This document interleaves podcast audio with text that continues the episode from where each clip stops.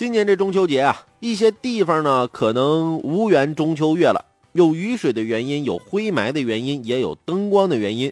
即但是即使看不到天上的月亮，也不要灰心啊！为什么呢？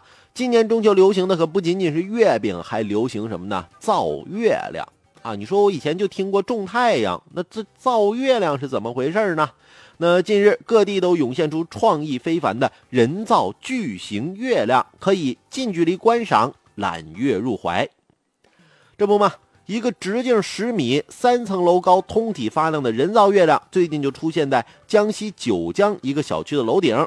那山东烟台大悦城广场设置了一个直径八米的月亮模型，山东省潍坊市民广场设置了巨型月亮，各地的人造月亮亮起来了啊！这篇报道配上了一组人造月亮的图片。那由于摄影师进行了技术加工啊，看起来是那么的迷人，那么秀美，而且又有诗意。可是这样的月亮里装得下古老的故事吗？里边有美丽的嫦娥吗？别说嫦娥、玉兔了，我连吴刚都没有吧？那怎么能疏解我们心头的明月情怀呢？当然。对于因为雨水而造成的没法去看月亮的脸，我们虽然会觉得很遗憾，但还是可以接受的。毕竟呢，下雨嘛，啊，天阴自然现象不能改变。可是如果看不到月亮的脸是因为人为因素导致的，那就不仅是遗憾的事儿了，更多的是啊，我们得进行反思。这个中秋节，根据各地的天气预报来看，看不到月亮的脸是因为有灰霾，这不是老天爷不给面子，是人祸造成的。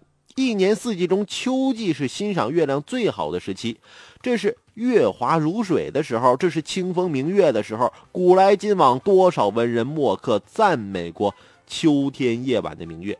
而如今呢，竟然连欣赏月亮的最佳时期也无缘月亮了。那我们是不是得反思反思啊？这灰霾都哪来的呀？真的是不能杜绝的事儿吗？经济发展需要企业前行，但是企业前行是否要以牺牲环境的代价呢？九月十四号，北京就发布了一则新闻啊，他们将制定外地货车绕行北京的方案，主要目的是不让货车尾气污染北京空气，因为北京的灰霾已经是相当严重了。问题是，这仅仅不让外地货车在北方释放尾气就完美了吗？绕行不过是最笨的办法，不污染这里就会污染那里啊。那除了北京之外，那我国其他地方哪些地方就是可以让这些尾气污染的？我想。你答应，那当地的老百姓还不答应呢。但从目前看，需要做的是降低尾气污染的办法只有一个，怎么办呢？提升环保汽油标准，你提升汽车的环保标准，这才是从根儿上解决呀。除了灰霾的问题，那让一些地方看不到月亮的脸，还有一个因素是啥呢？灯光污染，城市里处处是霓虹闪烁。有资料显示，目前城市的灯光污染已经到了十分严重的地步，不仅不让人啊在城市里你看不着繁星点点，而且健康也带来危害呀。视力的降低也是危害之一啊。有的时候你说晚上霓虹灯闪烁，你窗外都那么亮，你没个厚窗帘，你可能晚上你睡觉都睡不踏实，这对我们的健康不也是影响吗？